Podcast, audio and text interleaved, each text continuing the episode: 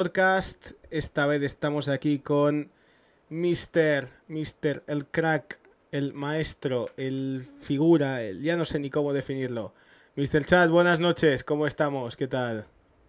Muy buenas, Andrés. Pues aquí estamos un día más en Motorcast, episodio 6 ya. Y nada, habrá que dar un montón de cositas porque venimos de noticias bastante calientes. Venimos de noticias bastante frescas. Eh, oye, no sé por qué, tío, mi OBS hoy ha decidido ponerte a resolución de 240p. Eh, eso, te, he dicho, lo estoy viendo ahora mismo en directo y me está dando hostias. Sí, o sea, no sé por qué. Mi OBS ha decidido hoy ponerte a resolución 240p. No me lo creo, tío. o sea, justo cuando voy así. Quita, quita y pon la cámara así eso, porque quizás eh, vamos a comprobar a ver si es un error tuyo o, o lo que sea. Em, pero qué raro, porque la calidad es. O sea, yo, yo al menos en mi, mi. digamos, en mi pantalla sí, sí te veo bien de calidad. O sea, es decir, es un, es un tema de la captura de OBS. Estamos ahora mismo trabajando. Trabajando en ello. es, es como meme de dejen trabajar. Eh, no, sí, igual, tío. No, soy, soy yo el que está trabajando ahora para solucionar tu problema de captura. Ok, ok, ok. Soy yo el que está Igual lo has agrandado o está como redimensionado, entonces... Eh, no, no sé, tío, muy random. O sea, ahora parece que está algo mejor de calidad. Ahora parece que sí. Ahora mismo, ahora mismo estás ahora mismo en pantalla completa del podcast. Saluda a todo el mundo que te está viendo. o sea, ahora puedes saludar. Ahora ya, a ver, ahora mismo en el directo parece... Bueno, a mí, por lo menos a simple vista, ya te está haciendo los memes de ataque de titanes, tío. acabamos de empezar el puñetero podcast, joder. Tío, estoy esperando a que ajustes bien la, vale, camarita. parece que ahora de calidad ya, ya está bien. Al menos a simple vista, a mi, a mi modo de ver, está, está good. Ahora yo tengo que ajustar la mía porque eh, los 30 frames estos son 30 frames de polla, porque ahora parece que está ya un poco más eh, editado, los 30 frames. Vale. Ahora ya estamos bien, por fin. Ya, ya podemos empezar a hablar de cosas serias. Ya podemos empezar a hablar de Em, así de, de tranquis, de tranquileo. Ya, gracias a, a Roba Andrés por dejarnos aquí a un resumen de las noticias, porque si no, ya te digo yo que no las íbamos a encontrar. Esta semana no ha habido muchas. Bueno, sí que ha habido muchas, porque realmente había una guerra. Un señor llamado Vladimir Putin, tú ya sí lo conoces, porque yo no, no tengo constancia de él. Ya es que hablamos de él, ¿no? Yo creo que en este podcast. Sí. Y ha decidido, oye, ha pensado así en su casa, en Moscú, ha dicho, oye, ¿y si pego una bomba en Ucrania? Oye, ¿y si invado Ucrania? ¿Lo has pensado así de, tranquilo? He dicho, si invade Ucrania, ¿qué pasa? Sí, la verdad que se ha calentado un poquito, pero bueno. Un, poco, eh, un poquito, un poquito. Se ha calentado un poco bastante. Un poco bastante, sí. Y se ha ido un poquito la olla, pero bueno, oye, eh, mientras esto. A ver, ha habido polémicas y demás, eh, que había más una noticia de última hora, que luego la comentaremos en el, en el mm. podcast con, con adelanto. Y es que en general la FIA ha decidido no banear a los rusos del campeonato, lo cual me parece bastante bien. ¿100% confirmado ya? 100%, 100%. Ahora bien, lo que haga Haas en cuanto a su órbita estadounidense y demás, ya depende de ellos. ¿De cuándo se ha confirmado eso? Porque yo no he tenido, yo no lo he leído. Se ha confirmado hace poco, hace nada. Voy eh, a, está en Twitter por todos voy a mirarlo en Twitter ahora mismo para comprobarlo. Sí, sí, que, ha sacado incluso algo hasta eh, comunicado, creo yo, ¿eh? Vamos a verlo. O sea que... Vamos a verlo. Eh, según la FIA, ah, según la FIA, el piloto ruso Nikita podrá competir en 2022. Pues parece que parece que, que, sí, que se podrá. FIA statement, ah, sí, ha puesto un statement. A ver, sinceramente, sinceramente, eh, así un poco pensando en frío por tema de Mazepin. Eh, o sea, yo, yo ahora lo pienso desde la otra perspectiva, ¿no? De por qué la selección rusa no va al Mundial? ¿Y por qué Mazepin sí corre en Fórmula 1? Pues porque en la Fórmula 1 están haciendo las cosas bien y en la, y en la FIFA lo están haciendo como el culo. Eh, lo que no puede ser es que tú, por ejemplo, organices en un, en un país como Qatar un mundial lleno de sangre y un montón de hostias y te des la vuelta a la cara, en plan digas, oh, aquí no pasa nada, y sin embargo, pues viendo que Rusia ha invadido Ucrania, del mismo modo que han hecho otros países en la historia muy reciente, eh, oprimiendo a otros países, pues no se les haga ningún tipo de, castigo. y a Rusia sí. Eh, o se hace a todos o a ninguno. Es, lo que yo pienso, ¿eh? tampoco es nada de otro mundo, creo yo. Pero bueno, la FIA lo ha hecho bien para mí, y es que no tiene nada que ver la política con un piloto. Porque uno puede estar, imagínate que uno está en desacuerdo y de repente, pues pum, te banean porque el líder de tu país le ha dado la gana de invadir un país. Hombre, con todo el debido respeto del mundo, Nikita Mazepin es archiconocido porque su padre es amigo Eh. íntimo de Vladimir Putin. Igual, igualmente. O sea, tú no puedes banear a una persona por lo que hace su país. Aunque estés Sí. de acuerdo con lo que haga tu líder.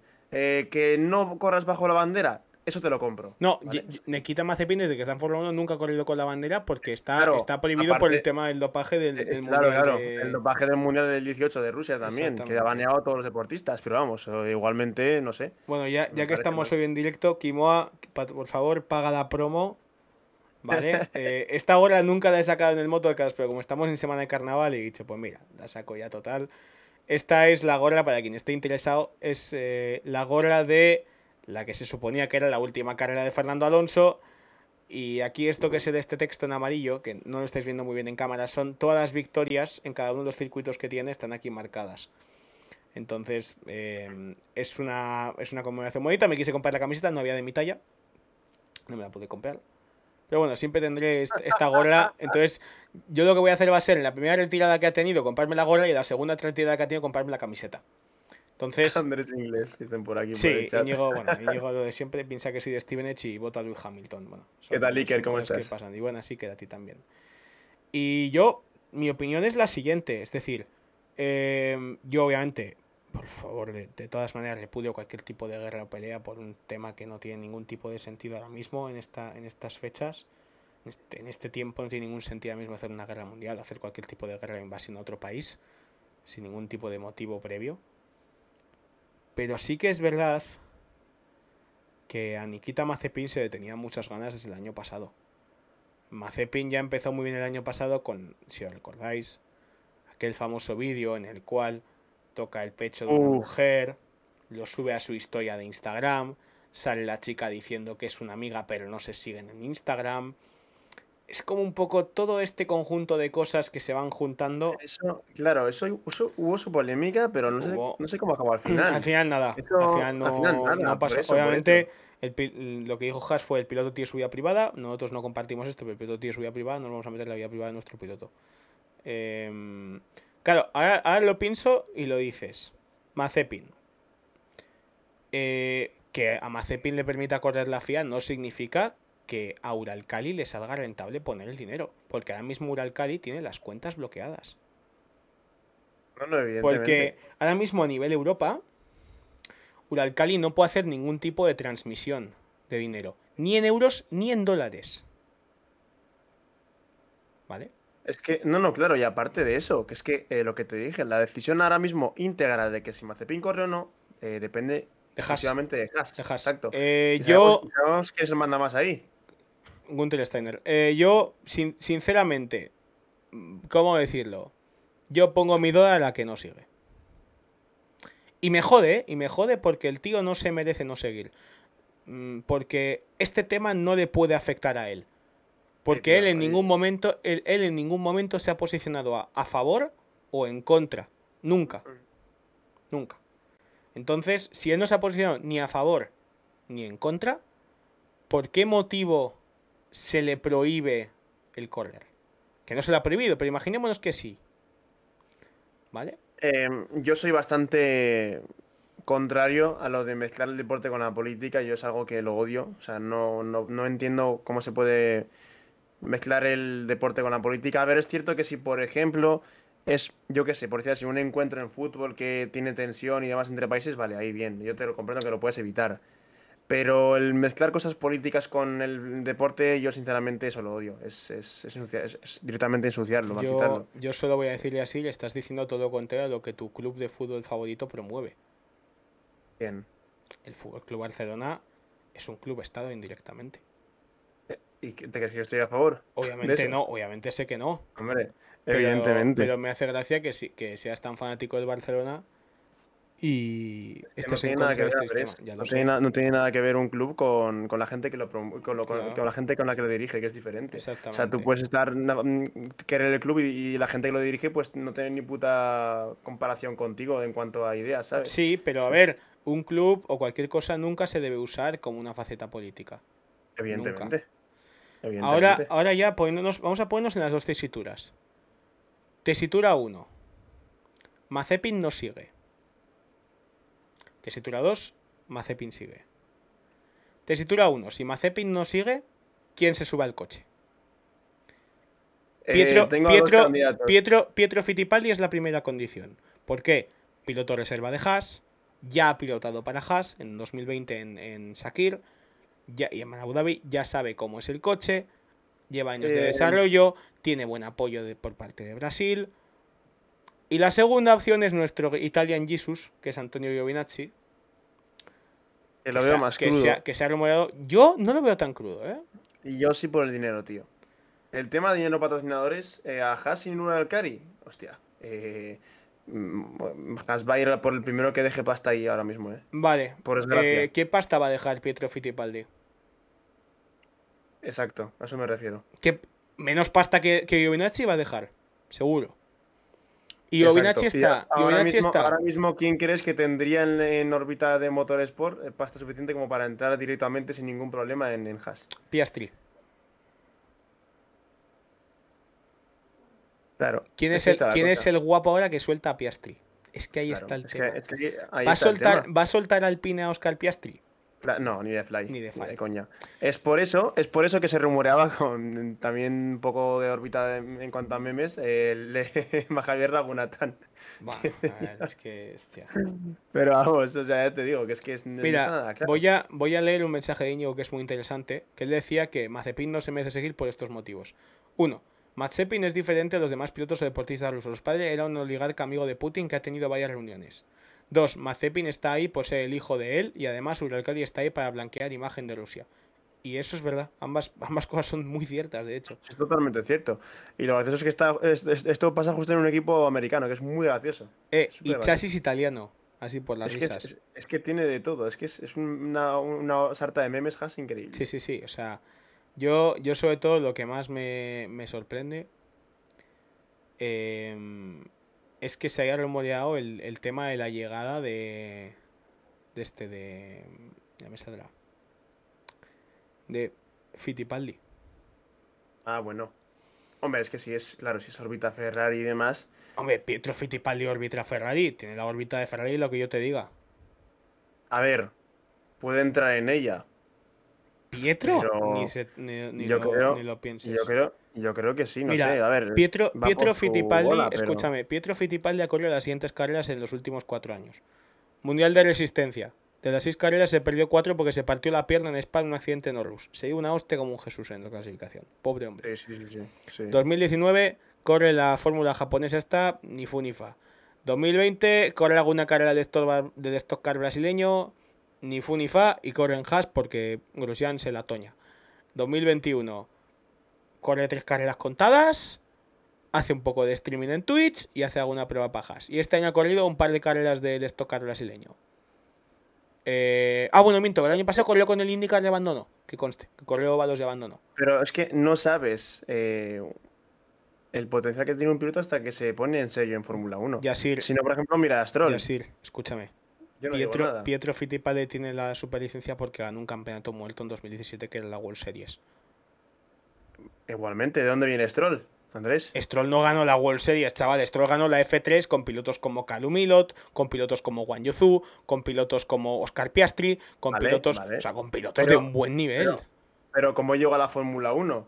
Hostias. vale, cuidado, vale, eh. bien. Cuidado, ¿Cómo llegó a la Fórmula te 1? has Vale, olvidado, eh, pero vale, hostia, bien, sos, eh, pero era que- muy malo, ¿eh? Ojo, Stroll era muy malo. Bien. Vale, sí, Stroll era muy malo. Pero Stroll era piloto Ferrari. Stroll venía de ganar la Fórmula 3 europea.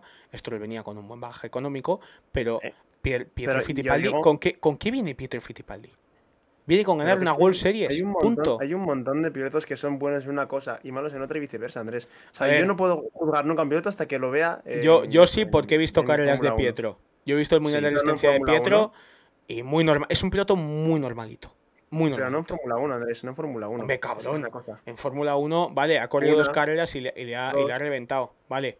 Pero es que para que, te hagas, para que te hagas una idea, lo comentó esto de la Rosa, le tuvieron que poner la goma blanda a Fittipaldi porque no le aguantaba el cuello en las curvas. Es decir, era un piloto de reserva que no estaba preparado para correr. Eso ya es un problema de preparación física, hostia. Eso claro, ya... es que, claro, es que un piloto de. Fórmula 1 tiene que estar preparadísimo para subirse al coche en cualquier momento. Pero Pietro A Fittipaldi está más haciendo directos que en Twitch que corriendo. O sea, es así. Hombre, salta a la vista, salta a la vista. Es por eso que no creo que vaya Haas. Claro. No, no, no. O sea, a ver, lo ha dicho Gunther Steiner. Cualquier cosa que pase con Nikita, nuestra primera opción es Pietro. Lo ha dicho Gunther, Gunther Steiner hoy en Sky Sports. Es decir, nuestra primera opción es Pietro. Porque Pietro es, es- tiene lógica, porque Pietro es un piloto que conoce la casa, es un piloto que conoce cómo funciona el equipo, es un piloto que ya ha corrido para Haas, es un piloto, es un piloto que lleva años en la estructura y tiene sentido que corra. Claro. ¿Qué he leído también?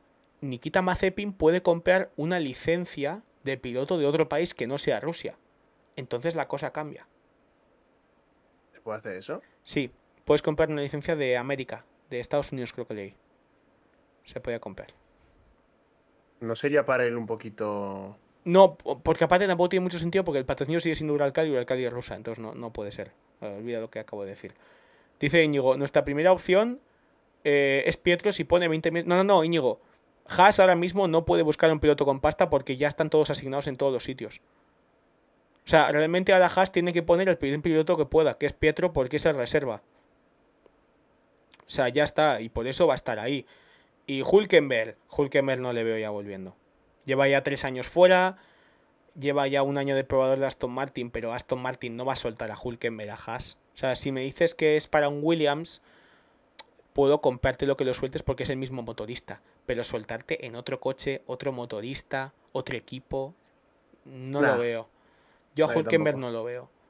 Hulkenberg por desgracia, que tenía un Y, potencial y increíble. fuera. Giovinazzi, y Giovinazzi es un piloto.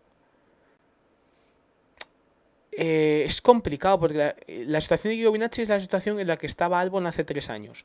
Para quien no lo acorde, para quien no lo recuerde, hago un flashback. Albon en 2018 corrió la Fórmula 2. Albon tenía un contrato de carrera por carrera con el equipo DAMS. Es decir, cada carrera tenía que financiar el presupuesto para correr. Es decir, no tenía un presupuesto fijo, era un presupuesto por carrera. Entonces, llega en 2019 y Alex Albon cierra un contrato de dos años con la Fórmula E. Con el equipo Nis- Nissan, que era el equipo más top de Fórmula E. Lo cierra. Taca. ¿Qué pasa? 2018 se va Ricciardo a, de, Red Bull a se va Gasly de Toro Rosso a, a Red Bull, Brandon Hartley lo echan y ahora Toro tiene dos huecos. Un hueco lo ocupa Kvyat, que era el piloto que habían echado el año antes, vuelve, y el segundo hueco estuvieron como locos buscando un piloto.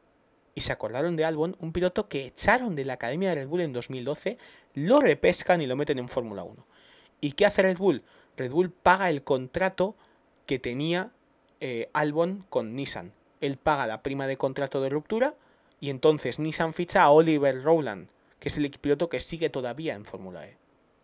Y Alex Albon acaba en Fórmula 1. ¿Qué pasa? Es que ahora la situación puede ser exactamente la misma para Giovinazzi. Es decir, ahora mismo Giovinazzi está en el peor equipo de Fórmula E. Está en Dragon Racing, que es el peor equipo de Fórmula E. Ha hecho último todas las clasificaciones, todas las prácticas, todo. Ha hecho último en todo. Claro. ¿Ahora qué? ¿Tú eres Giovinazzi y te vas a Haas a Fórmula 1? Yo lo firmaba con sangre. Eh, yo también, eso te iba a decir. Yo me salgo de ahí, pero ya. O sea, Giovinazzi teniendo un potencial muy grande en Fórmula 1, se ha lo ha demostrado que tiene bastante potencial. Yo no me Sí. quedo en Fórmula E ni un minuto más. Que te digo yo, ¿eh? Es complicado, es complicado. Es la ruina, es la ruina. A ver, es que tendrán que barajar las opciones en Haas, es, es lo que toca. Eh, situación inesperada. Esto de la guerra y demás no se esperaba a nadie, entonces. Hombre, a ver qué esperar una guerra ya pues, es lo, es lo último que te puedes esperar en esta Eh, vida. hay, ¿no? veces, hay veces que pasa, ¿no? Hay veces que hay tensiones y demás, pero es que esta ha sido muy repentina. Es de repente todo sale mal y ¡pum! Fallo de negociaciones y chao, chao. Y todo guerra. Sí, sí, sí, pero a ver, Pero es lo, que, es lo que comento. Si Mazepin no sigue, Haas está en un aprieto de cojones. Sí. Porque Haas pierde, uno, pierde su sponsor principal. Dos, pierde un piloto y tiene que buscar a otro. Y según dice Gunther Steiner, no peligra el equipo, pero yo tengo mis dudas. Cuidado, ¿eh? Cuidado porque yo creo que el equipo peligra muy seriamente. Eh, Sí. A ver, sé que es cierto que han bajado el techo presupuestario y demás, eh, es más asequible. Pero igualmente, ¿de dónde saca Haas el patrocinio? Y a ver quién es el que el guapo que le da el patrocinio. Siendo Haas que posiblemente sea el peor equipo. Bueno, no lo sabemos todavía. Ojo, ojo, y así, que, que conste que Alfa Romeo con los patrocinios de, de ZU no ha llegado al techo presupuestario. Mamma mía. No ha llegado, ¿eh? Es No que llegado. ahí está la cosa, es que ahí está la cosa. Es por eso que era necesario un techo eh, presupuestario ya en la Fórmula 1. Era, era muy necesario, ¿eh? Hmm, Era- La diferencia que había entre equipos grandes y pequeños era abismal. abismal. Y aún así, y aún así les cuesta todavía llegar a- techo. ¿eh? Exactamente. Pero O sea, ahora que- mismo, claro. Mick Schumacher ahora mismo tiene un asiento guardado sin ningún tipo de problema. Está de puta madre. Está ahí, se queda tal, pero. pero es que ahora, ¿a quién cojones pones? Y han dicho, no, Schwarzman. Y yo, sí, Schwarzman es ruso, chavales. Eh, es que su padre no es amigo de Putin. Y yo, muy bien, pero sigue siendo ruso. No arreglas el problema. Eh, eh, ya, evidentemente. A ver, Y Haas, y Haas no puede subir un americano de la IndyCar porque no- ninguno tiene la superlicencia. Salvo, salvo Grosjean. Pero obviamente Grosjean no se va a ir de IndyCar en un equipo top para volver a Fórmula 1 a Haas. A Grosjean le está yendo bastante bien en- dentro de lo que cabe y no creo que vuelva a la Fórmula 1 ya. bueno, Yo creo- este fin la lió bastante parda ¿eh? en los libros, ver, pero bueno, es no, otro no, pero- tema. pero igualmente, en plan, ya cerró para él su capítulo en la Fórmula Sí. 1 y ya está en otra cosa ya. No creo que vuelva a la Fórmula 1. Pero eso De mismo. hecho, de hecho Mercedes le debe un test. Eh, exactamente, eso es con el coche más rápido de, de la- de- de los de la historia. Bueno, el, el segundo, porque era el del 19. Cierto es, cierto Hmm. es.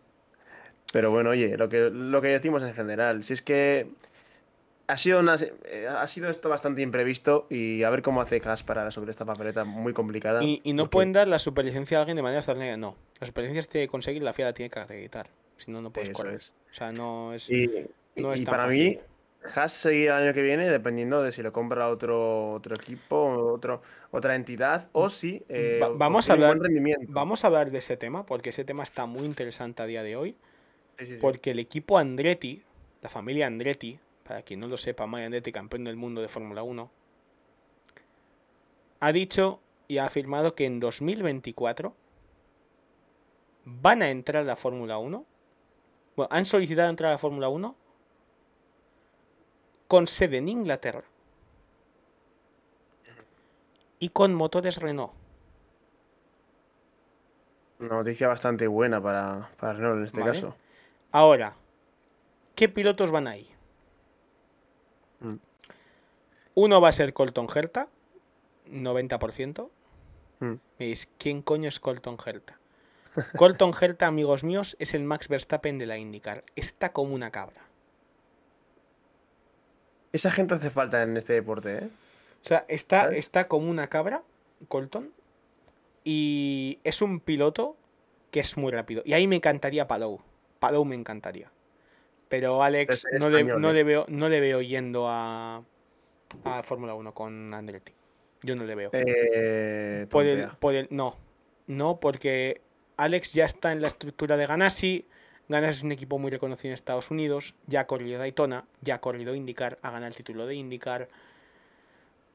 No es tan fácil porque Andretti, Andretti ya tiene cuatro pilotos. Andretti tiene a Takuma Sato, Andretti tiene a Alexander Rossi, Andretti tiene Roman Grosjean y Andretti tiene ¿Te eh, imaginas Colton una Herta. vuelta, de ta- una vuelta de Takuma Sato? ¿Te No, imaginas no, una no. jugada de estas Takuma, brutal? Takuma tiene 42 años ya.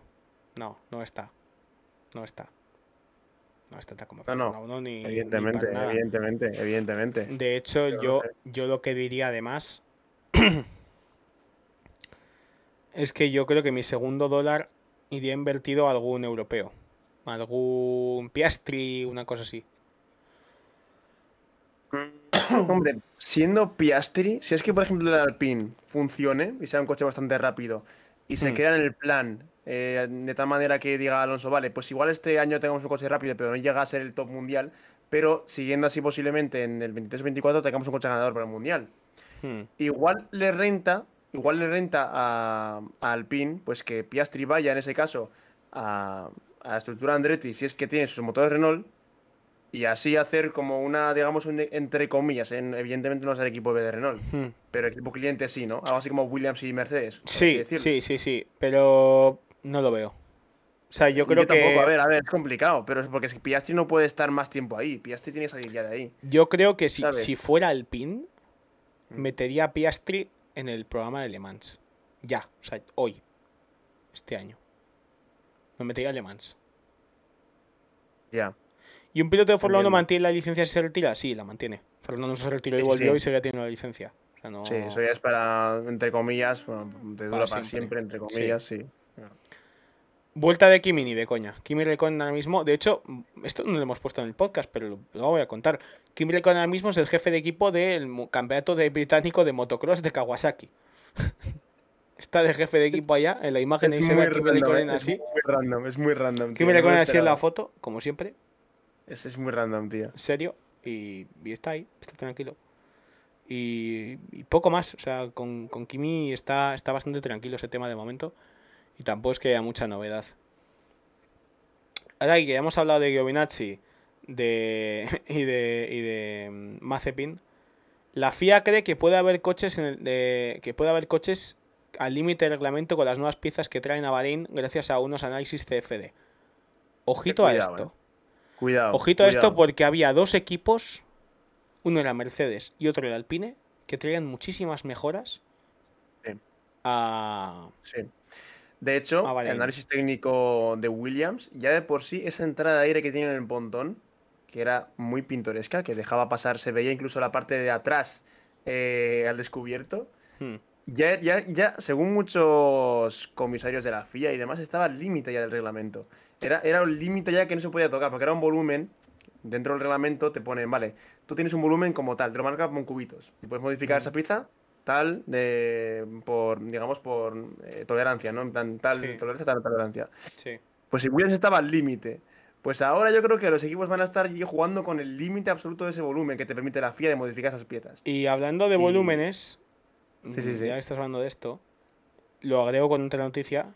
Varios equipos han exigido el aumento del peso mínimo. Entre Ulala. ellos Red Bull. Red Bull ha pedido que se aumente el peso mínimo y se someta a votación antes de los test de Bahrein. Hostias. Porque según se rumorea, su coche pesa entre 10 o 15 kilos más del peso, del peso mínimo. Y aparte, Andrés, ha habido un efecto estos en, en los test de Barcelona que nadie El- el esperaba. que es porpoising, ¿no? El porpoising o bottoming, sí, como lo digas. Hmm. Que es, eh, lo explico rápido, eh, es básicamente que es un efecto contrario. En plan, el coche se pega al suelo, con el efecto suelo, y cuando va a mucha velocidad ese efecto suelo, por un momento se despega y sube arriba. Y otra vez la carga del coche vuelve a bajarlo otra vez, vuelve, vuelve a absorber. Y así, eh, como si fuese un movimiento, un movimiento peri- periódico, como una onda. Y eso es muy incómodo para los coches. Es muy incómodo. de hecho, también muy peligroso porque no sabes cada vez el coche en qué punto va a frenar. Porque dependiendo si te pilla el coche alto o bajo, la frenada cambia. Hmm. Y esto tiene que ver también con el peso mínimo, el peso mínimo también. Porque tienen que hacer algo los equipos en el túnel de viento para que esto se solucione. Sí. Y, y el primero que lo haga, créeme, Va a ganar Eh, mucho a tiempo por vuelta. muchísimo tiempo, sí. Porque eh, si quieres quitar ese efecto, tienes que subir, subir el suelo y eso indica pérdida de rendimiento. Y quien lo haga sin bajar, sin subir el suelo, va a ser el jefe ahora mismo en esta, en este campo. Sí, realmente está. Es un tema que está complicado. Es un tema que está muy complicado. Y vamos a saltar una otra noticia. Aparte de mencionar un poco así brevemente los test, las sensaciones. ¿El plan o el plof? O el flan, como decían unos, El flan, exactamente. por el dore del meme. Eh, a ver, a ver, a ver. Yo creo que la gente se está. Eh, se se está acelerando. Es evidente que la gente que hemos vivido la época de McLaren Honda tengamos ese trauma ya bastante metido. Flashbacks del pasado. Intensify. E- Exacto. Pero evidentemente un manguito que esté mal soldado y que se rompa por la presión y te pierda aceite, evidentemente eso No, es no, fue un, no fue un problema de manguito. No, no como manguito como tal. Fue una fuga hidráulica. Claro, una fuga hidráulica. esa fuga el- hidráulica causó un fallo de sellado circuito- que fue. en, en el circuito en el circuito de hidráulicos suele haber manguitos suele haber tubos y según yo he, cons- he constado según noticias o fuentes de Alpine he visto que estaba una parte mal soldada se rompió la soldadura y con lo cual hizo que la fuga pues hiciese toda esa entre comillas barbacoa blanca no que Hmm. asustaba un montón a la gente pero se supone que no es problema de ningún tipo de elemento de motor y No. es problema de diseño Alpine iba bajada de revoluciones al motor eso sí pero iba con full carga y no abrió DRS en ningún momento de los test. Porque no en querían ninguno. romper piezas. E- exacto. Y la gente decía, no, que el coche es frágil. No, no, no, era simplemente por precaución, porque para ellos esto era solo un shakedown literal. Sí. Era simplemente coger, dar vueltas lo más que podáis Ojo. y ya está. Que Alpine dio dos vueltas, dos días de test de, sin problemas de test, Sí. pero nadie daba un duro por Alpine ¿eh? con este motor nuevo. 266 vueltas, Sí, señores. sí, tal cual, tal cual. 266 vueltas son 5 ver, o es- 6 GP sin fallos. E- Es cierto que hace falta ver el motor a máxima potencia con Sí. máximo caballaje de, de la parte electrónica, eh, pues, eh, a ver cómo recargan las baterías, ¿no? que era el punto débil de Alpine, de, de Renault en este caso en su unidad de potencia. Eh, pero yo creo que en Bahrein veremos ya cosas más definitivas, ¿eh, Andrés? Yo creo que Sí. tanto aer- aerodinámicamente como por motor, veremos eh, quién se muestra un poquito más, un poquito menos. Ahí ya veremos ya cómo va el plan, ¿no? Eh, si es el plan o el plof. Sí, este caso. porque Toto Wolff decía que Ferrari estaba muy fuerte en los test. Mattia Ujú. Binotto decía que en Bahrein Mercedes va a estar tres meses delante de ellos.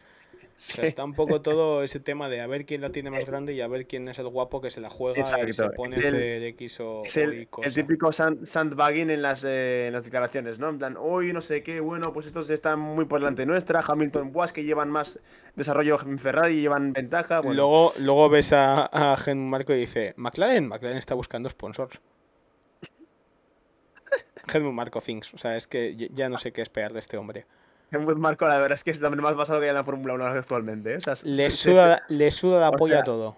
dice, dice lo que quiera y se la pela completamente, ¿eh? Y se la pela. Sí, o sea, sí, es que se la pela. Totalmente, se la suda. Es que Helmut Marko, con la edad que tiene, para él es en plan, para lo que me queda en este convento me cago dentro. Pues exactamente igual. O sea, en Literalmente. plan, es, es literal. Yo, a mí me la pela ya todo, yo declaro todo y que os jodan. Así es Helmut Marko, Sí, tío. la verdad es que sí, es muy, es muy cierto eso. Em, dicho lo cual, voy a- vamos a pasar al siguiente tema, que es Daniel Kvyat, expiloto de Fórmula 1 en las temporadas 2014, Dice, 2015. dice Íñigo, hay algo Sí. en el chat muy curioso antes. eh, ha hecho Red Bull está tapado, veo a Ferrari y Mercedes coqueteando. Y creo que Alpine va a estar más cerca. A ver, Mm, aún es pronto para dar una bold prediction, porque yo me quiero esperar hasta Bahrein, ¿vale? Hasta los test de Bahrein. Y ya antes de empezar la carrera de Bahrein, hacer una predicción muy loca, porque no aceptaré posiblemente ni un, ni un puesto. Bueno, sí, Haas último. O no. O igual es Alfa Romeo. Es que, es que no sé. es- Alfa es, Romeo tiene a pecho frío botas, pero es constante en carrera, ¿eh? O sea, Claro, yo- pero Haas ha estado. También ha tirado el 2021 por la borda, ¿eh? Completamente. Ya. Es que ahí está la cosa. ¿Sabes? En plan, tú no puedes saber quién va a ser quién, ¿no? Pero no sé, yo creo que Red Bull y Mercedes van a estar ahí sí o sí. Hmm, Yo creo que sí o sí van a estar ahí arriba, eh, sea en segundo equipo o tercero, pero van a estar ahí entre los tres primeros. Va a estar Luego complicado. está. Claro, luego está. Mi duda es. eh, Alpine, McLaren, Ferrari. Ahí está yo mi incógnita. En plan, ¿a quién pones por Yo delante de diría? Ferrari, Alpine, McLaren. Alpine por delante de McLaren, ¿lo pones? Sí. Me gusta tu predicción, me gusta. ¿eh? McLaren, según parece, eh, el suelo que ellos tienen ya se está empezando a investigar su legalidad porque parece que han hecho algún corte que no será muy Uy, legal. uy, uy, uy, uy. Uy, bueno, es que bueno, si ya empezamos así, esto va, a ser, esto va a ser un caos. Que, por cierto, un, evidentemente. un- un pequeño aporte y así, y te corto un momento. El tema de la lluvia. Este año, chicos, olvidaos de carreras de lluvia. Olvidarse. Sí, sí, no, no. eh, han sacado fotos en los test de Barcelona de unos vórtices súper extraños que se hacen en los coches en lluvia. Guau, y que una pedazo resulta en estela. una cascada, sí, es una cascada de, de- de agua por detrás de locos. Claro, pero es que la, gente dice, pero ¿cómo podemos bajar el- la estela de agua? Hombre, carrozando los coches, pero no vas a carrozar un Fórmula 1. Y lo que puedes hacer, lo que puedes hacer es quizás con el suelo o con el fondo intentar poner unas, unas líneas abajo para que disipe el agua mejor, porque sí que es verdad que si no se puede correr en lluvia por esta nueva reglamentación, Houston, we have a problem. Claro, porque pero es que ya tenemos. Ya, entonces ya tenemos otra vez el aire sucio, tío. Es que ahí está la cosa. O sea, el aire sucio Joder, es aire, pero- lami- aire laminado. Vale, ¿Qué sí, pasa? Que, que ver la lluvia en plan, en parte es bueno y malo, porque vemos que el, chorro de lluvia sale limpio, con lo cual no hay turbulencias. Eso en parte es bueno para la carrera, pero es malo para la lluvia, porque sale pa- la cascada ahí como si visibilidad. fuese. y para la Exactamente. Exactamente, con lo cual, bueno, si vemos que está para intermedios, aún se pueda correr, pero como hay un, un mínimo de lluvia más de la cuenta, chao, chao. Estamos muertos. chao. Dice Sí, que no. dice Íñigo que espera que no llueva en Spa. ¿Cuándo fue la última vez que llovió en Spa antes del año pasado, Yasil? Eh, la última vez. dos- 2010. a ver, yo me 10. acuerdo como tal, pero solo en, en libres en 2012. Luego en carrera como tal, No, 2010. sí. carrera 2010. Aquel accidente de Barrichello con Alonso en la parada de autobús que se lo llevó puestísimo. Yo aquel día dije, ¿cómo está soportando ese Ferrari en pista después del golpetazo que se ha llevado de Barrichello? Alonso, Alonso en Spa, la verdad es que no tiene tampoco muy buenos eh, recuerdos. ¿eh? No, porque, bueno, a ver, 2004 abandonó, eh, problemas de aceite, 2005 hizo podio, segundo, 2006 no se corrió por el tema de la reforma.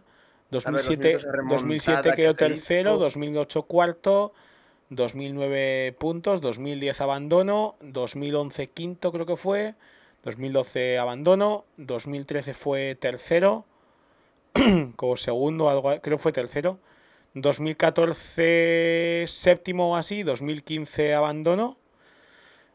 Lo que te digo, que es que. 2016 fue sexto, 2017 abandono. Puesto no, 2018 se le llevó puesto. Sí. 2017 tuvo el problema del motor Honda, que bueno, eh, que en quali, en Puon, pasando a fondo se le rompe el motor. O sea, bueno, aquel motor Honda de 2017 era, es que era, de todo menos un motor.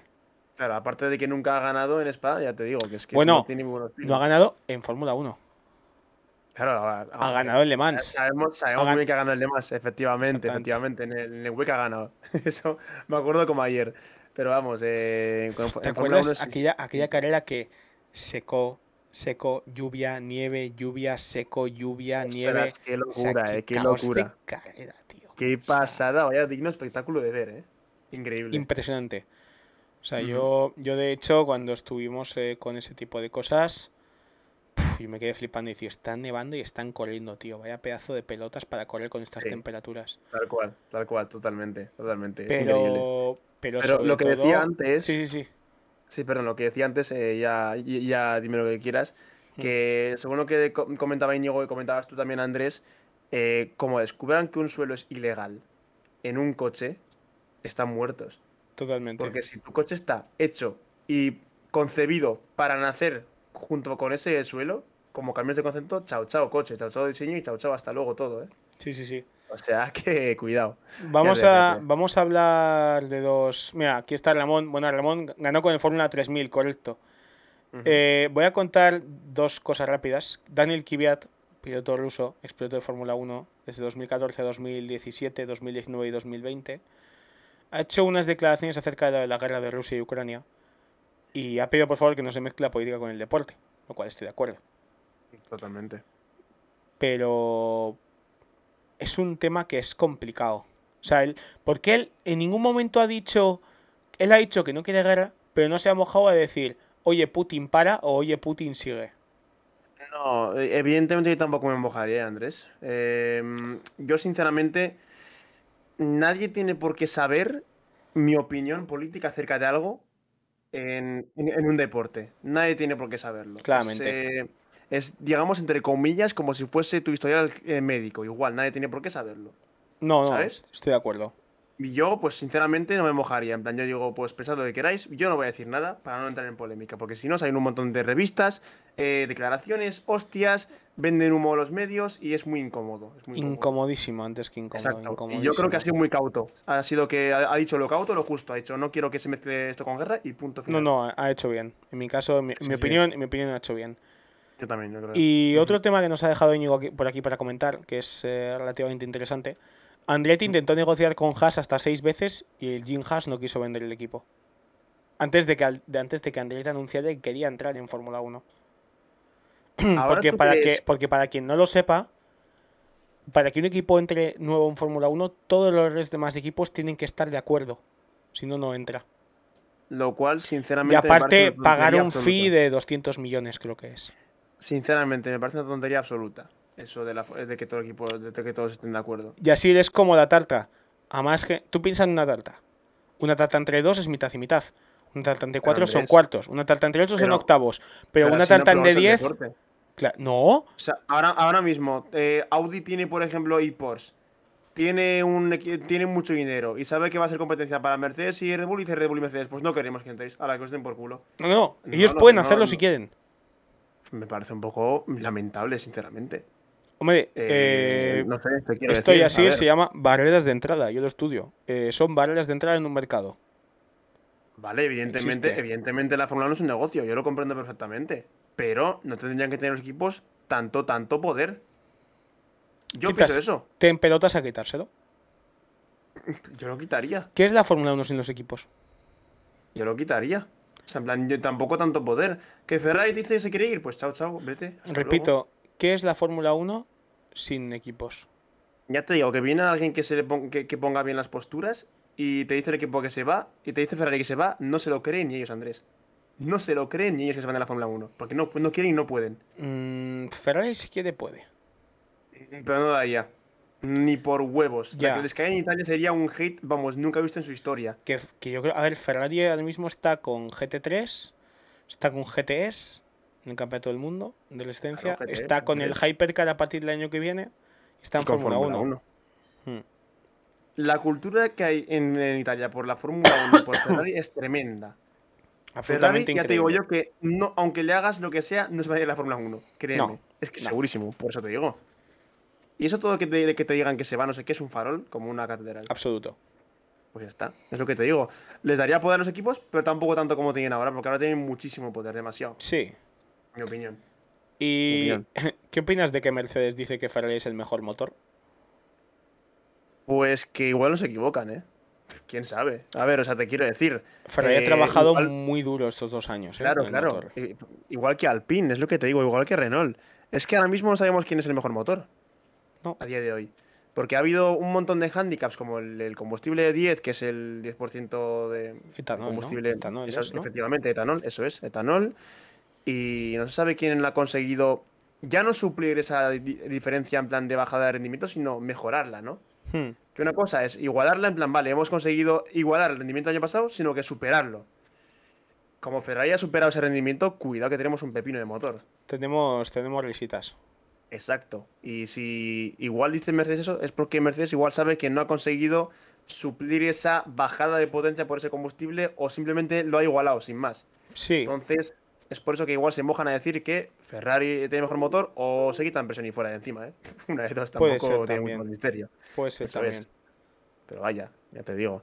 Que ahora mismo todo el Mm. mundo puede decir lo que quiera y, y luego una historia completamente diferente. Sí. Oye, pues por el tema de los puntos, yo creo que ya hemos hablado un poco de todo. Aparte de las sensaciones de Montmeló, que bueno, tampoco hemos podido hablar mucho del- de Montmeló. Hombre, porque- podemos hablar un poquito de la- las últimas jornadas. Eh, a ver. Y ya te digo que Momelo y el seguidown que ha habido, entre comillas, seguidown porque ha sido pretemporada pura y dura, Hmm. eh, nos dejan muy poco mm, hay que analizar. Sí. La verdad, ¿eh? Bueno, aparte Íñigo dice lo de Creston y Putin. No vamos a hacer mención a ver ni Creston ni Putin porque realmente Creston ya no está en Fórmula 1. Entonces, Es que ese tema, cuidado, eh, también, porque Eccleston. es, es un tema, es un tema Es complicado. que.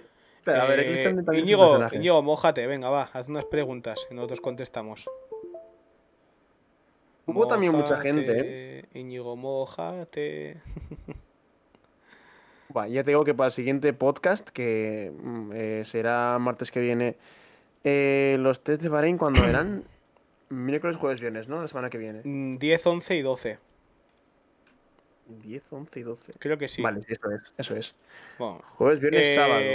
bueno, aparte, ojo, eh, Drive to Survive el 11 Ujú, ujú. Y MotoGP Unlimited, que es el de Amazon Prime, el 14. Que ojo, chicos, estáos atentos a mis redes sociales esta semana. Tengo algo que anunciar. Cuidado. Ojito. Tú lo sabes, ya te lo he dicho. Sí. Tengo cositas. Solo diré, me gustan las motos. Yo creo que es la mejor frase para poder resumir esto. Ay, ay, ay.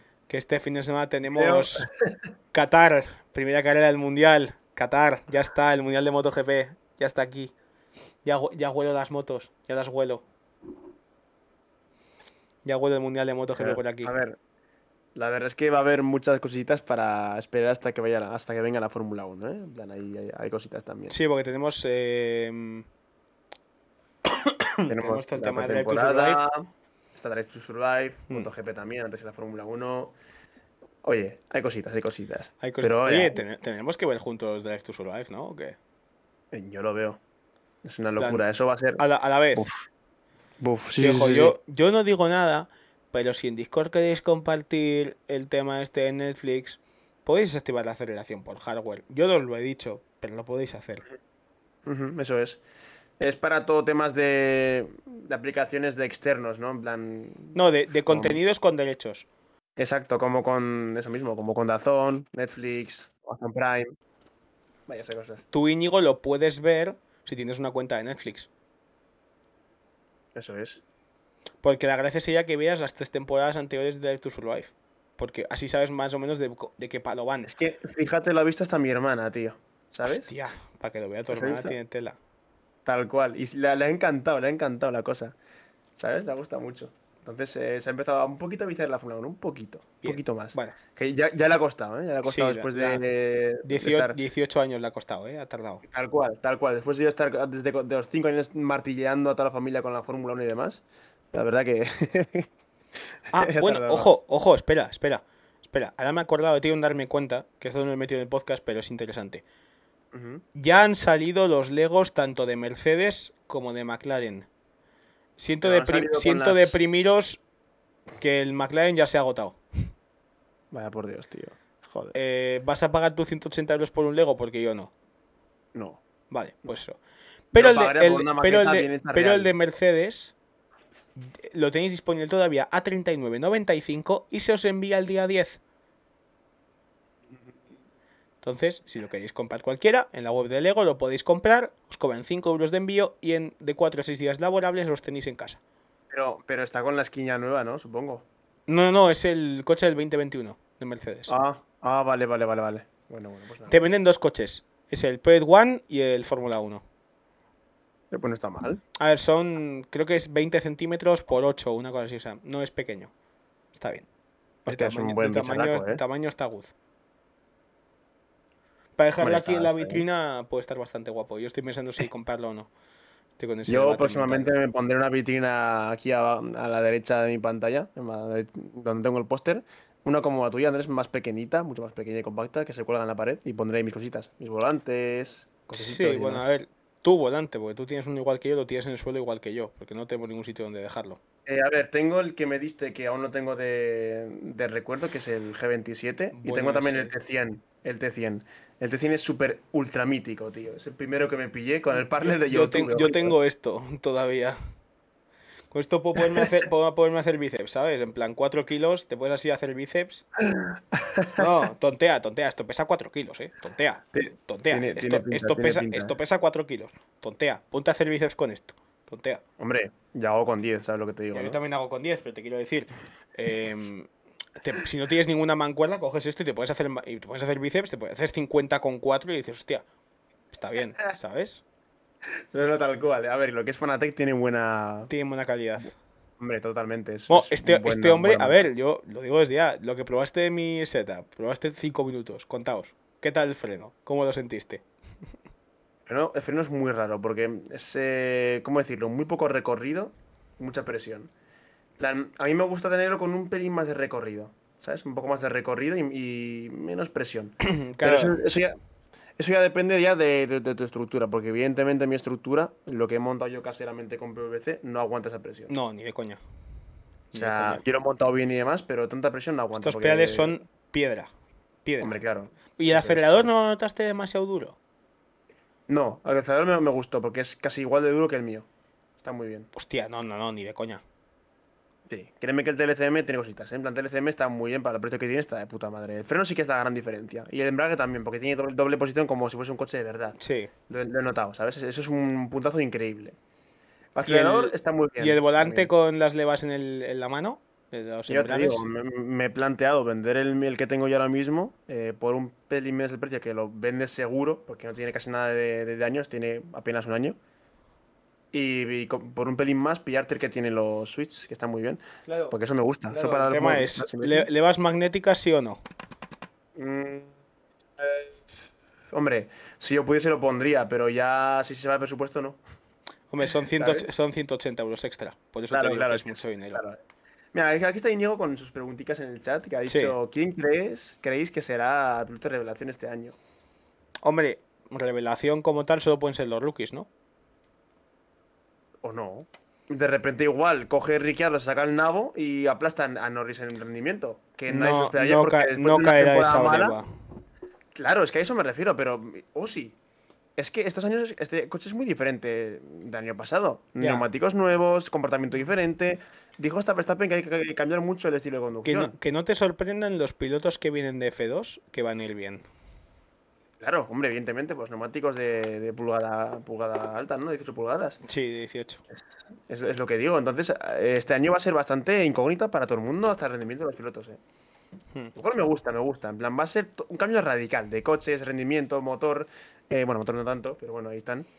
Hostia, Eh, y- y, también la, y la pantalla, tío, que esto no lo ve la gente. La pantallita. Con la info. Ah, la pantallita es un puntazo, eso está muy bien. Sobre todo, me recuerda mucho a la de Williams, tío, la que tienes ahí, es, es como que está arriba, ¿no? Eh, sí, arriba exactamente. Es que un, un volante con pantalla, tío, empieza en los 700-800 euros. Sí, y tampoco merece mucho la pena, sinceramente. Porque del, en el ámbito sim racing, Que no merece tanto la... Ya te digo yo, esta pantalla sí le meto uso, en plan ya de te, ya, información. te, ya te digo, sí, pero en pantalla y en movimiento ya te digo yo que no tanto. Eso en la vida real es más práctico. Ya, en, sí. un- en esto racing, porque además ves solo la pantalla enfrente tuya, te renta más que esté fija. Claro, pero si yo tengo aquí esta pantallita abajo fija, que esto aquí nadie lo ve, pero aquí tengo una pantalla pequeña. ¿Mm? ¿Veis, ¿Veis a Red Bull Top 2? Es que veo como que estén muy calladitos en cuanto al rendimiento. Red Bull siempre está callado en las pretemporadas. Uf, cuidado, eh. Cuidado. Es que. Fue Íñigo, para que veas que es que hay tantas novedades técnicas y coches tan diferentes uno del otro. Sinceramente, nunca he visto tantos coches tan diferentes de uno de los otros. Igual desde, no sé. Desde posiblemente. Yo 2012. te diría. 2012, 2000, incluso 14. 14 cada uno se hizo una fumada y de locos. Que un morro ahí en modo, en modo falo. Que otro morro cortado. Trifalo, sé qué. do- dofalo, Eh, eh, había un poco de todo. Exactamente, exactamente. Había un poquito de todo, ¿no? Sí, Que cada motor sonaba como, como, ¿sabes? Como una, uno como una rata, otro como, como una vieja. sí. Vamos, era- una locura. era- Pero yo, Era horrible. Yo Red Bull, si no lo viese entre los dos primeros, sería para mí una decepción. Ya. Porque ya la habría Sí. cagado, porque veniendo de ganar el Mundial, eh, caer... Bueno, ya le pasó en 2014, ¿no? Que Hmm. ganó Vettel y de repente, ¡pum! ¡Chao! O sea que no digamos nada porque no quiero gafar a Esperemos- nadie. Esperemos que no sea así. ¿Qué? Vamos eh, cortando, contestamos preguntas de Íñigo y vamos cortando ya, porque realmente tampoco tenemos mucho más que Bien. comentar. Esta última ya que dice eh, Íñigo, que dice, yo es que creo que el top 4 va a estar igualado como en el 2010 o por ahí. Ojalá. Ojalá, estaría divertido. Y que no haya Sería- tanta distancia en los equipos, ojalá. Ojalá. Sería lo mejor. Porque es que viendo, es que la temporada pasada ha dejado un, ha dejado un listón muy demasiado alto. Sí, Y la única manera para igualarlo sería que hubiese mucha igualdad entre equipos y buena competencia. sí, es el único motivo. Exacto. Pero bueno, bueno. realmente, oye, pues episodio número 6, eh, como dicen ustedes, facto. Em, número 7, la semana que viene, día 8 de marzo, Día de la Mujer. Tenemos aquí el episodio 7. 7, los títulos de Luis Hamilton, yo no digo más. Em, pero bueno, veremos a ver qué, qué nos depara. Hablaremos de MotoGP el martes que viene, y así lo siento, hablaremos de MotoGP, porque primera carrera. Tienes que ver MotoGP, domingo a las 4, tienes que verla. ¿Lo echan, lo echan en Dazón? Sí, claro. Domingo a las 4. Si trabajo, si trabajo, eh, no podré verlo. Yo, eh, por cierto, una pregunta. Puedes verlo en ¿Cuándo cae, el diferido. GP, ¿Cuándo cae el GP de Bahrein? ¿A qué hora cae lo hacen, tío? 2 de la tarde, ¿no? Es, eh, o 3 de la tarde, es hora de siempre. Voy a hacer todo lo posible para ese día trabajar eh, por tardes. No quiero, no quiero perderme ese GP, tío. Hmm. Pero bueno, ahí está. La temporada pasada ha sido como si una serie mala tuviese el mejor final. Ni de coña. La temporada pasada ha tenido muy buenos momentos y muy malos momentos. Pero no ha tenido más malos momentos que buenos. A ver, yo creo que se. se... Íñigo dice más que nada porque nadie se esperaba, nadie, nadie se esperaba que tenías así. Porque es que ven- ven- vienes en 2020, en donde. Exacto, a eso se refiere Íñigo. Ah, que de repente sí. todo era gris. Eh, Hamilton gana por aplastamiento brutal el mundial y dices, ¡buah! Ahora van a cambiar un poquito la normativa del suelo y va a ser un 2.0. Y resulta que ese pequeño cambio ha hecho que sea la mejor temporada de, posiblemente de la historia. Sí, A eso me refiero, se refiere Íñigo a eso, en plan que si una mala serie tuviese el mejor final, ¿no? Efectivamente, totalmente de acuerdo. Hmm. o sea, de es, es una cosa que yo creo que nadie en ninguna de las maneras se esperaba en las quinielas. Acuerdo. Sí, sí, no, no, es increíble. Tú pones en el año 2021 que más Verstappen gana el Mundial de 2022. Y la gente te dice, hermano, dame lo que fumas porque, Totalmente, tal cual. ¿eh? es, es complicado. Bueno, ya vamos a ir cerrando ya. Voy a ir dejando ya las raids preparadas y, y demás. Porque yo hago raids no como tú. Tú Sí, nunca haces olvida, en, en los canales de Twitch. joder. Nunca haces live. Voy a dejar con Mike, ¿vale? Que está haciendo un directo automovilista, que siempre es un, es un máquina. Y bueno, chicos, recordar, 8 de marzo, 10 de la noche, episodio número 7, canal de este hombre de mi izquierda. Y ha sido un placer hablar con vosotros un día más y nos vemos la semana que viene en un episodio nuevo de Motorcast. Un abrazo a todos y hasta luego. Chao, chao, chao. Chao.